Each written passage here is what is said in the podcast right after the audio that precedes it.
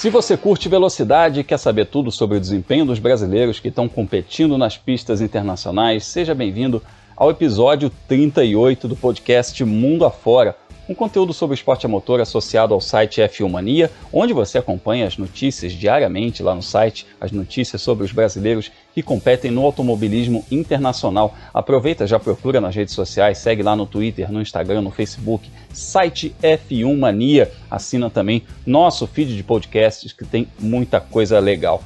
Eu sou o Alexander Grunwald, jornalista especializado em automobilismo, que toca o canal Fórmula Grum. Mais uma vez eu estou com os meus parceiros desse bate-papo, Leonardo Marçom e Felipe Giacomelli, também jornalistas especializados, para a nossa análise semanal a respeito dos brasileiros que estão mundo afora aí nos representando.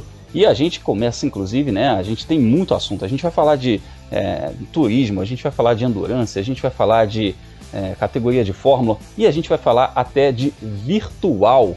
Pois é, porque a gente teve título brasileiro nas pistas virtuais. Felipe Giacomelli. Oi, Grum, oi, Léo. A gente teve, né? O... As corridas virtuais caíram no gosto depois daquele começo de ano confuso que a gente teve no ano passado. Aí esse ano elas voltaram a acontecer, agora mais por uma questão de caridade. E sabe o que aconteceu? Deu Fit Force. Esse é o nome da equipe que é formada né, pelo Enzo e pelo Pietro Fittipaldi.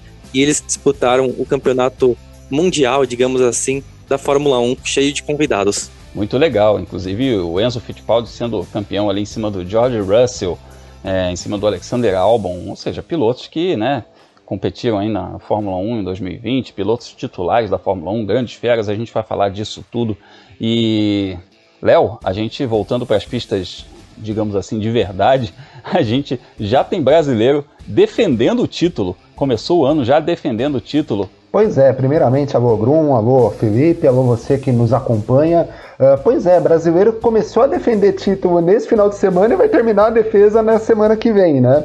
O Marcos Gomes, ele fez a estreia dele na temporada lá da Asian Le Mans Series, uh, um campeonato de endurance baseado lá na, na Ásia, né, no Oriente Médio especificamente, uh, nesse ano. E a gente vai falar um pouquinho de como foi o desempenho dele e do Oswaldo Negri nessa primeira etapa, uma rodada dupla lá em Dubai. Legal, é isso aí. A gente vai falar também de brasileiros que estão rumo à Fórmula 1, as categorias de monopostos, falar do Caio Collet, falar do Barrichello competindo na Argentina, enfim, tem assunto pra caramba. Vai falar da volta do Brasil à NASCAR, principal categoria do automobilismo norte-americano. Então vamos embora, vamos começar a viajar mundo afora.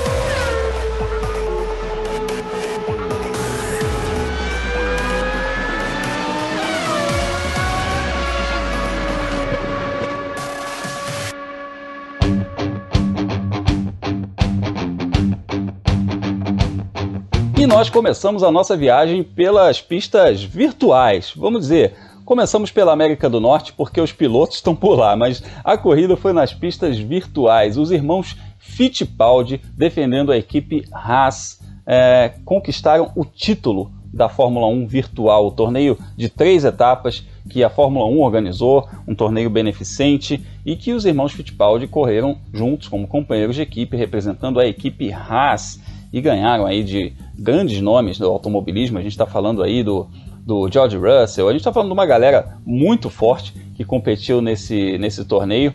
E além do Enzo ser campeão, uh, os irmãos Fittipaldi deram a Haas esse título aí de equipes. É, a, gente, a gente conquistou aí, digamos assim, a gente não, né? Eles, né? Vamos falar assim, os pilotos brasileiros conquistaram em 2020 seis títulos, vai, no, no automobilismo internacional. A gente pode colocar esse título aí, amigos. Vamos lá, vamos, vamos, vamos falar a verdade. A gente pode colocar esse título aí em 2021 como o primeiro do ano no automobilismo internacional para os nossos representantes. O que, que você acha, Felipe? Poxa, é uma pergunta complicada essa, mas não vale pro, como na contagem do, dos títulos nas pistas de verdade, digamos assim, porque é, o grid mesmo é formado muito por convidados. Tinha o Vitor Antônio Liuzzi, piloto que correu na Fórmula 1 faz quase 15 anos, né, que ele estreou. Teve o Thibaut Courtois, que na verdade é goleiro, né, nem piloto ele é. Mas, por outro lado, tem um, um lado muito positivo, né, desse campeonato, que ele era para caridade, né, para organizações que estão aí enfrentando tudo que está acontecendo no mundo.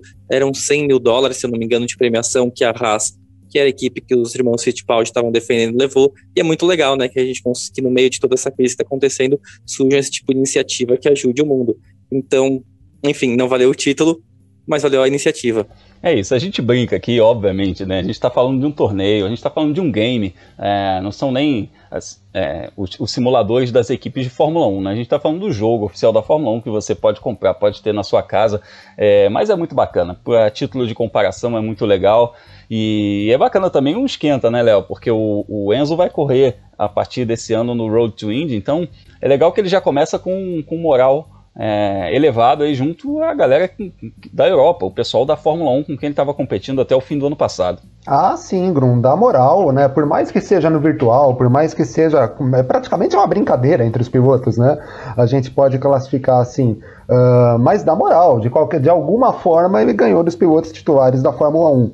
Uh, então, teve o nome dele aparecendo nas manchetes no domingo, quando a gente uh, olhava os principais sites de automobilismo, e aí não só o F1 Mania, mas outros sites, a gente via a notícia dos títulos, né? Já que a Haas também foi campeã.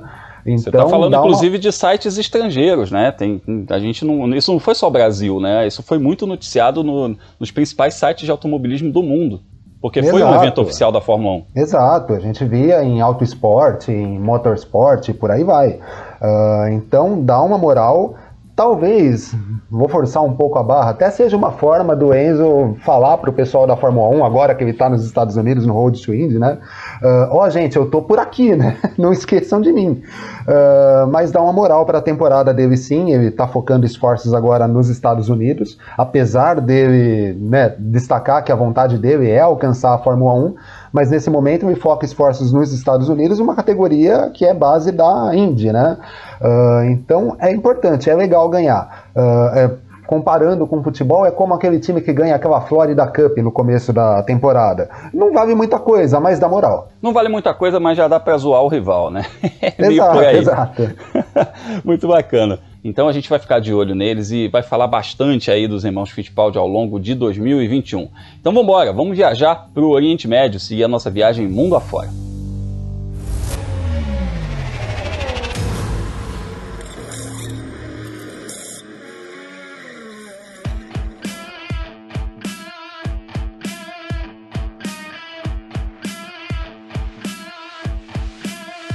Chegamos a Dubai, onde a Asian Le Mans Series fez a primeira das duas rodadas duplas da temporada 2021. Uma temporada curtinha, com duas corridas agora na, no fim de semana passado em Dubai e mais duas corridas em Abu Dhabi no próximo final de semana. E o Marcos Gomes chegou lá como o atual campeão, como piloto defendendo o título, ele que ajudou a classificar a equipe Rubi Alto para as 24 horas de Le Mans, ganhando esse torneio, que é um dos, um dos torneios é, que são ligados, são correlacionados às 24 horas de Le Mans. Então, a equipe Rubi Alto foi classificada com esse título que o Marquinhos ajudou a conquistar.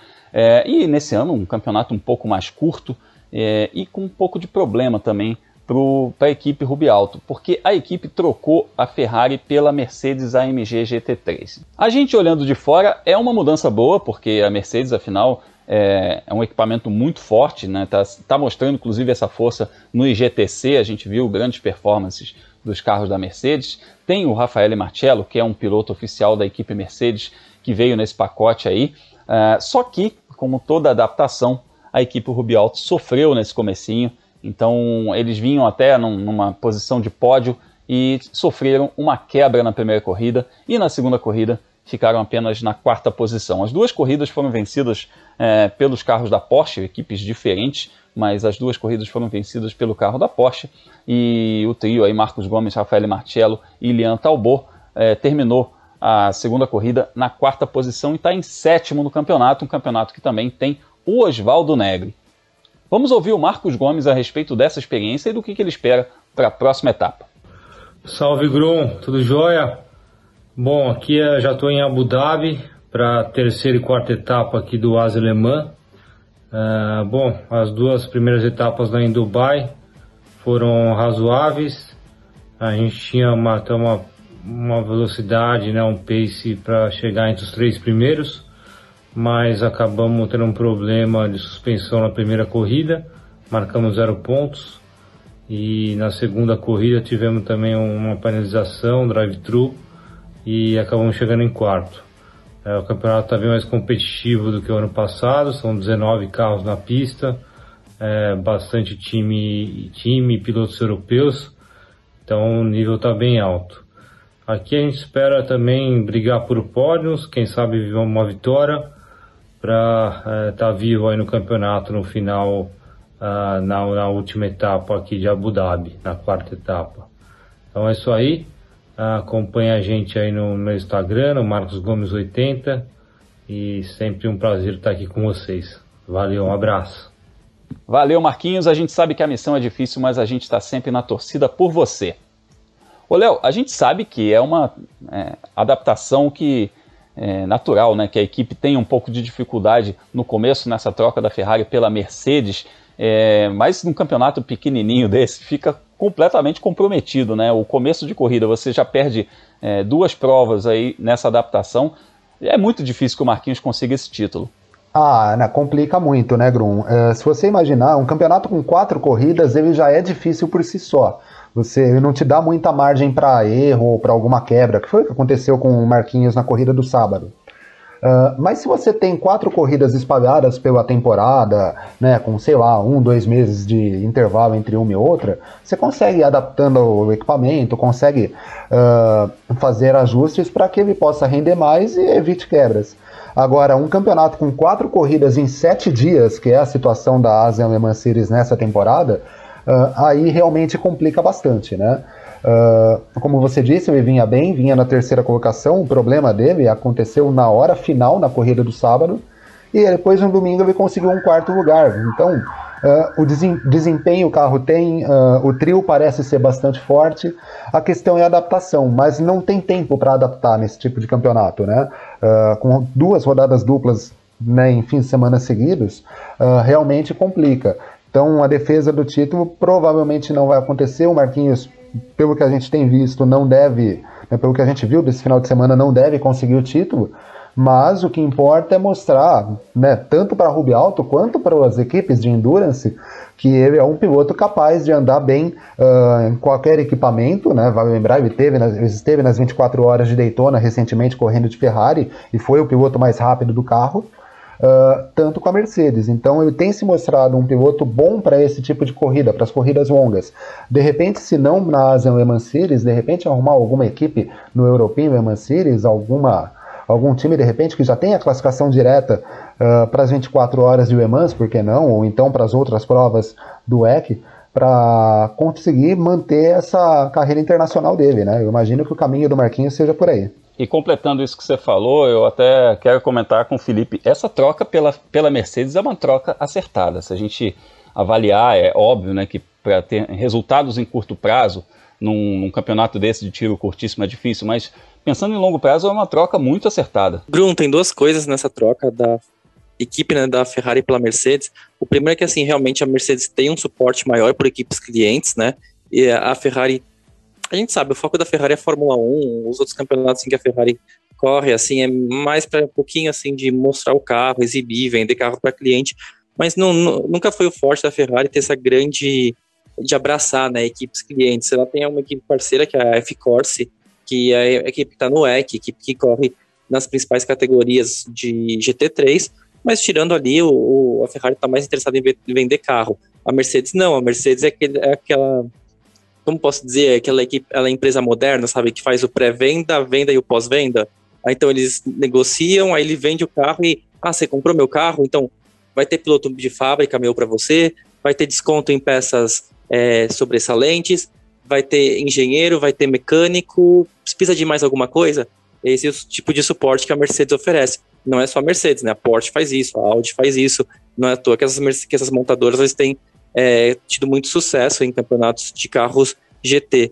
E a outra questão é que as Le Mans Series nesse ano está sendo totalmente diferente nesse formato de é, Fórmula E, né? De quatro corridas em sete dias. Então, o, como está acontecendo no Oriente Médio, né, Dubai e Abu Dhabi, muitas equipes que não costumam correr na Ásia Alemã Series foram, né, se inscreveram para esse campeonato porque o Oriente Médio é pertinho da Europa, se a gente falar em termos relativos, né, que a gente está falando do, de equipes da Ásia mesmo. E aí, é, equipes de fábrica, né, que tem, que contam com apoio de Porsche, de BMW, de McLaren, eles andaram muito bem nesse fim de semana, não seriam equipes que estão normalmente na Asa Le Mans Series, o que dificultou o trabalho da, da Ruby Alto. Então já era essa, essa, essa troca para a Mercedes já complicada e aumentou ainda mais a dificuldade porque o, o nível dos adversários também cresceu. Muito bom. É, equipes profissionais no automobilismo cada vez mais profissional. Esse é o automobilismo se tornou um esporte, sempre foi um esporte que lidava com tecnologia e tudo mais, mas se tornou um esporte cada vez mais profissional. Então, só repassando o campeonato, a Porsche está liderando com Julian Alauder Ekel Jeffrey e Alain Freter com 37 pontos. O Marcos Gomes, é, o trio do Marcos Gomes com a Mercedes está na sétima posição, junto com Rafael Marcello e o Liam Talbot com 12 pontos. E na 17 posição, com um pontinho só, está o Oswaldo Negri, o Francesco Pioravante e o Alessandro Pierguidi nessa uh, equipe AF Corse Ferrari que você mencionou. Então, próxima etapa nesse fim de semana em Abu Dhabi também, duas corridas de 4 horas. Então a gente deixa o Oriente Médio, hora da gente viajar para os Estados Unidos.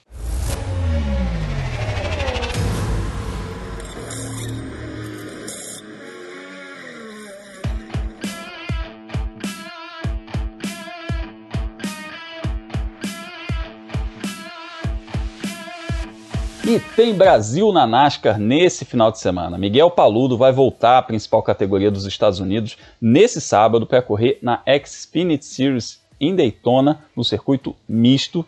Então, a Xfinity, só para a gente situar, é como se fosse ali a segunda divisão nacional da NASCAR. Eles que têm três divisões nacionais, né? a, a mais importante, a Cup Series, e que teve é, o começo no fim de semana passado com a Daytona 500, acidentadíssima Daytona 500, que teve Big One no comecinho, Big One na volta final, quem gosta de, de, de acidente se esbaldou, e agora a gente vai ver o Miguel Paludo retornando depois de oito anos à NASCAR na equipe do Dale Earnhardt Jr., o filho da lenda. Ele vai fazer três corridas esse ano lá na Xfinity, além dessa de Daytona no circuito misto, ele vai correr em Austin e Mid-Ohio. O Miguel mandou uma mensagem para a gente, já falando como é que está essa preparação para esse retorno. Fala, Miguel. Fala pessoal, Miguel Paludo aqui. É um prazer estar participando do quadro Giro Mundo Afora. Uh, queria dizer que eu tô, tô muito feliz de poder levar o Brasil de volta à NASCAR na Xfinity Series e a expectativa está muito grande. Já tivemos várias reuniões aí com o pessoal da equipe, engenheiros, analisando dados. Ontem tive 45 minutos no simulador da Chevrolet. O carro mudou muito uh, desde quando eu andei lá em 2013, então vai ser uma batalha já que não vai ter classificação, não vai ter treino nenhum, eu vou direto para corrida. Então uh, eu tenho que chegar o,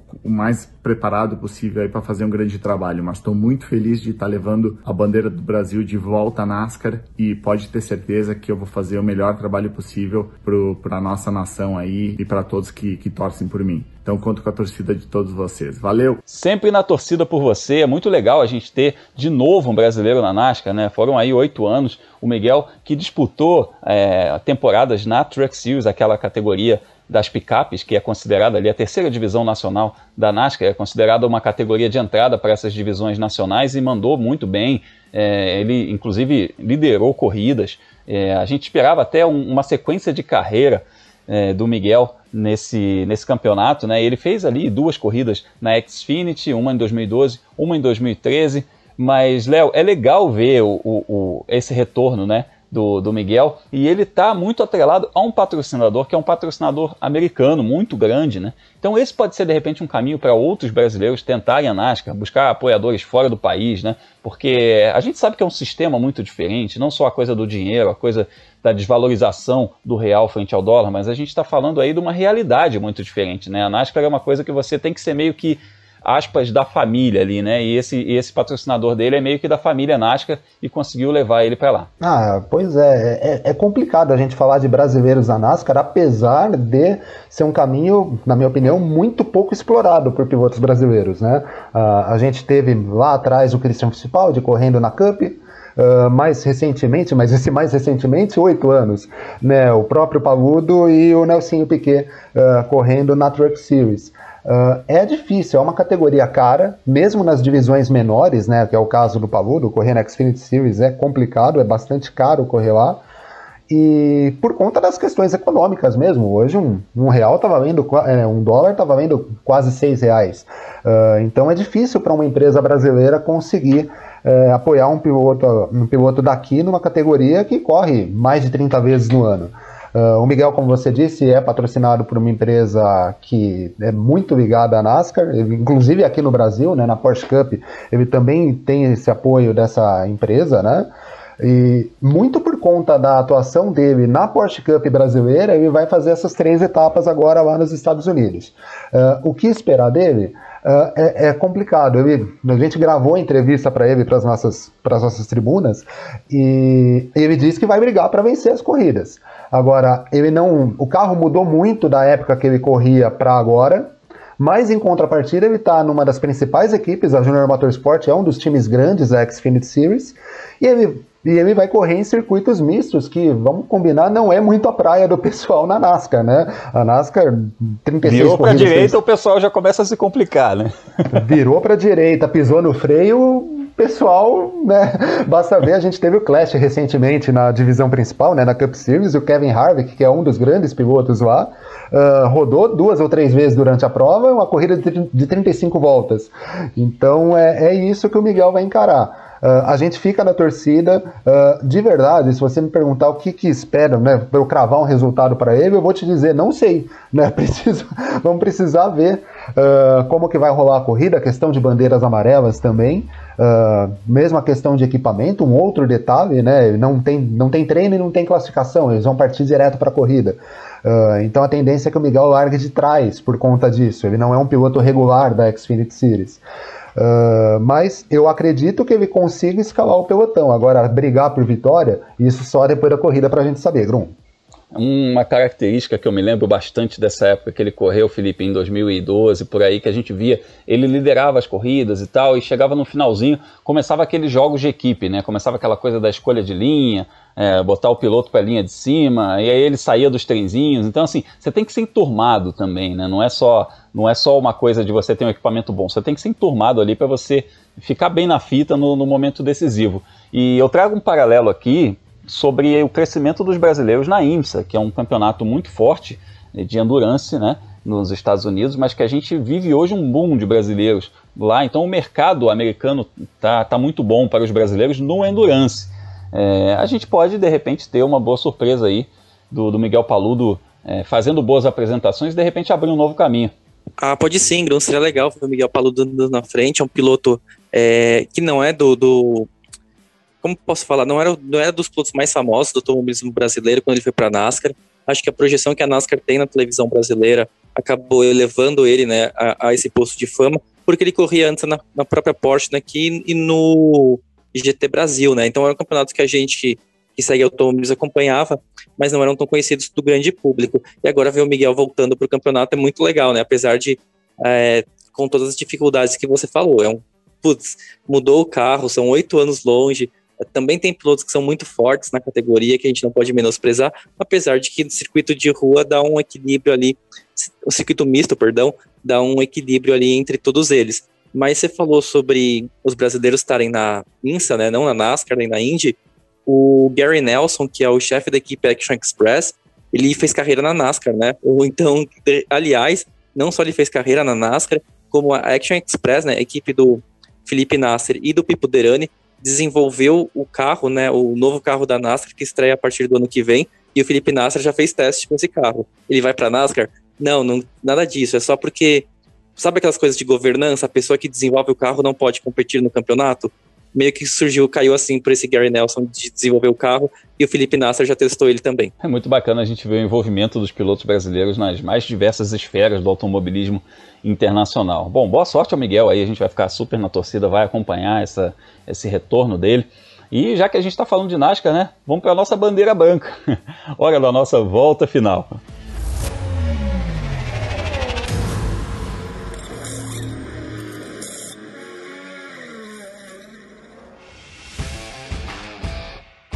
A gente falou bastante das categorias de base na semana passada, foi um episódio aí totalmente dedicado aos quatro pilotos brasileiros aí que fizeram movimentações nas últimas semanas a respeito de suas carreiras. A gente falou do, do, do Barrichello, falou do Enzo Fittipaldi, falou também do Gianluca Petekoff e falou do Caio Collet, que vai fazer a, a sua estreia na Fórmula 3. Ele saiu da, da Fórmula Renault, depois de ter sido vice-campeão da Fórmula Renault, e vai defender a MP Motorsport na Fórmula 3 Internacional. E o Caio mandou uma mensagem para a gente falando sobre as expectativas dele para essa temporada. Fala aí, Caio. Fala pessoal da Filmania, eu sou o Caio Collet e esse ano vou estar disputando a FIA Fórmula 3 pela equipe MP Motorsport.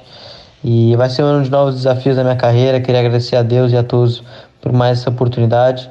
Também faço parte do programa da Alpine, é, antigamente a Renault, ano passado. É meu terceiro ano dentro do programa, esse ano sobre um novo nome e, e outras cores, mas as pessoas por trás são as mesmas e o trabalho continua igual. Então, queria agradecer a todos aí por mais essa oportunidade. Estou muito feliz e grato. E esse ano vai ser um ano com novos desafios da minha carreira, como eu falei. É, a equipe é uma equipe boa que está crescendo, então é, a gente tem tudo para trabalhar bem durante o ano inteiro, é, com a vinda de dois novos engenheiros e dois, bom, dois bons pilotos para o time de Fórmula 3 em 2021. Acho que é, deu uma nova cara à equipe e a gente tem tudo para fazer ela crescer. É, acho que eu e meu companheiro de equipe somos dois pilotos muito, muito competentes e vai depender do nosso trabalho e da gente ajudar um ao outro para chegar ao topo do campeonato. Acho que os testes de pré-temporada que devem começar no final de, de, março vão ajudar a gente bastante a, a fazer a equipe crescer e nosso trabalho começa desde já. Então queria agradecer a todos aí e conto com a torcida de vocês. Um abração. Valeu! Também estamos ansiosos aqui por esse 2021. É, eu espero realmente boas apresentações do Caio Coré e de outros brasileiros que estão rumo à Fórmula 1 e a gente está sempre na torcida, viu, Caio? Portas abertas aqui para você mandar mensagem sempre que quiser. Bom, a gente nessa nossa volta final aí, a gente sai da Europa, vai para Argentina, vai para América do Sul para falar um pouquinho também da Super TC 2000, que terminou a temporada 2020 na corrida que foi vencida pelo Agostinho Canapino. O Matias Rossi foi o terceiro colocado e ficou com o título nessa prova aí que o Rubinho foi o sexto colocado. O Rubinho terminou o campeonato na sétima posição, ganhando corrida nesse campeonato. Então é um, é um campeonato que é importante para ele também, porque pistas que ele não conhecia, além dessa de Buenos Aires, que ele já tinha corrido de Fórmula 1, pistas que ele não conhecia, é, um carro que ele não conhecia. E é muito legal a gente ver o Rubinho chegando, ganhando corrida num campeonato novo, né? Coisa que o Matias Rossi, só para fazer um paralelo, aqui na Stock Car não conseguiu. Ele fez um pódio, foi segundo colocado, mas ele não conseguiu vencer corrida. É, então o Rubinho ganhou corrida na Top Race, ganhou corrida na Super TC 2000 e na Stock Car em 2020. Terminou essa temporada aí na, na sétima posição. A gente faz uma menção, inclusive, ao Canapino, a gente falou aí, vice-campeão com 150 pontos, o Matias Rossi foi o campeão com 167. O Canapino teve um fim de semana aí, além da perda do título, ele perdeu também o seu pai, que foi, além de um grande incentivador da sua carreira, é um cara que fez muito pelo automobilismo argentino, é, então, se você é, quer saber um pouco mais a respeito do, do, da história do automobilismo argentino, uh, procura lá a respeito da família Canapino, porque são, são pessoas muito ligadas ao automobilismo que fizeram muito por esse esporte. Fica a nossa homenagem aí à família do Agostinho Canapino e também ao Matias Rossi pelo título na Super TC 2000. E a gente sai da América do Sul para o Oriente Médio para falar da Fórmula 3 asiática, que teve mais uma etapa nesse fim de semana em Dubai. O campeonato está rolando ainda e a gente tem um brasileiro lá, que é o Roberto Faria, que competiu aí, está competindo pela equipe Motorscape. Teve uma etapa mais tímida, com o nono lugar na terceira corrida como o melhor resultado. Tem só seis pontos no campeonato, é o 18. Só que ele está correndo contra pilotos muito mais experientes, que são inclusive pilotos da Fórmula 2. A gente tem aí o Guan Yu Zhu, e o Gerran Daruvala, que estão disputando esse título, que são pilotos que estão competindo nesse campeonato por conta da tal corrida pela superlicença, né? É um, é um, é um torneio que dá aí alguns pontos para o campeão, se eu não me engano são 10 pontos para o campeão é, nessa corrida pela superlicença, então esses pilotos acabam disputando esses torneios, assim como Pietro Fittipaldi fez na temporada passada. Então a gente vai ficar de olho aí porque a última rodada acontece nesse fim de semana em Abu Dhabi, junto com a Asian Le Mans Series, e na semana que vem a gente fala a respeito do, de um balanço aí dos resultados do Roberto Faria na Fórmula 3 asiática. Chegando ao fim do nosso episódio, meus amigos, muito assunto aí para a gente falar também na próxima semana. Vamos falar da NASCAR, da estreia do Paludo e Leonardo Masson redes sociais para a gente se falar, hein? Inclusive fica o convite para a galera conversar com a gente nas redes sociais. Ah, o famoso me segue que eu te sigo, né, Grum? Quem quiser me Sigo de volta, troco likes. pois é. é. Bom, quem quiser me acompanhar, é, tô tanto no F1 Mania quanto nas plataformas digitais da revista Racing uh, e também nas redes sociais, Facebook, Instagram e Twitter, só procurar por Leonardo Marçom que a gente tá por lá. Isso aí, boa. Eu tô como Fórmula Grum, me procura aí em todas as redes sociais, uh, Twitter, Instagram, como Fórmula Grum. Manda mensagem, vamos trocar ideia sobre os brasileiros que estão competindo mundo afora e, inclusive, o Felipe Giacomelli fica de olho nesses brasileiros porque tem agenda da velocidade nesse fim de semana também. É, Grum, um final de semana importante que vai definir os títulos da Asian Le Mans Series e da Fórmula 3 Asiática e, é claro, do Miguel Paludo na NASCAR, né? E para quem quiser saber os horários que vão acontecer essas corridas, onde assistir cada uma delas, só entrar no meu site que na quinta-feira eu publico a agenda da velocidade que tem todas essas informações é o felipejacomelli.com ou só pesquisar por World of Motorsport. Ou então me seguir nas redes sociais, procurar por Felipe Giacomelli no Twitter e no Instagram, que aí eu coloco o link para a agenda da velocidade e aí você confere tudo lá. E é claro, se você perder algum resultado, alguma sessão de pista, só voltar que eu coloco no meu site, eu coloco o link para cada um deles. Maravilha! E eu aproveito para convidar você que está nos ouvindo a ouvir também os outros podcasts aqui do feed do F1 Mania, porque tem o F1 Mania em ponto de segunda a sexta com o Carlos Garcia e o Gabriel Gavinelli falando das notícias do mundo da velocidade, comentando as notícias do mundo da velocidade, principalmente da Fórmula 1. E semanalmente tem o Full Gas com o Gabo Carvalho e o Gabriel Lima falando de MotoGP. Semanalmente também eu tô aqui com o Felipe Giacomelli e o Leonardo Masson falando a respeito dos brasileiros que competem mundo afora. Então valeu, Léo, valeu, Felipe, por mais uma semana de bate-papo e valeu você que está nos ouvindo. A gente se encontra na próxima semana. Forte abraço, até lá!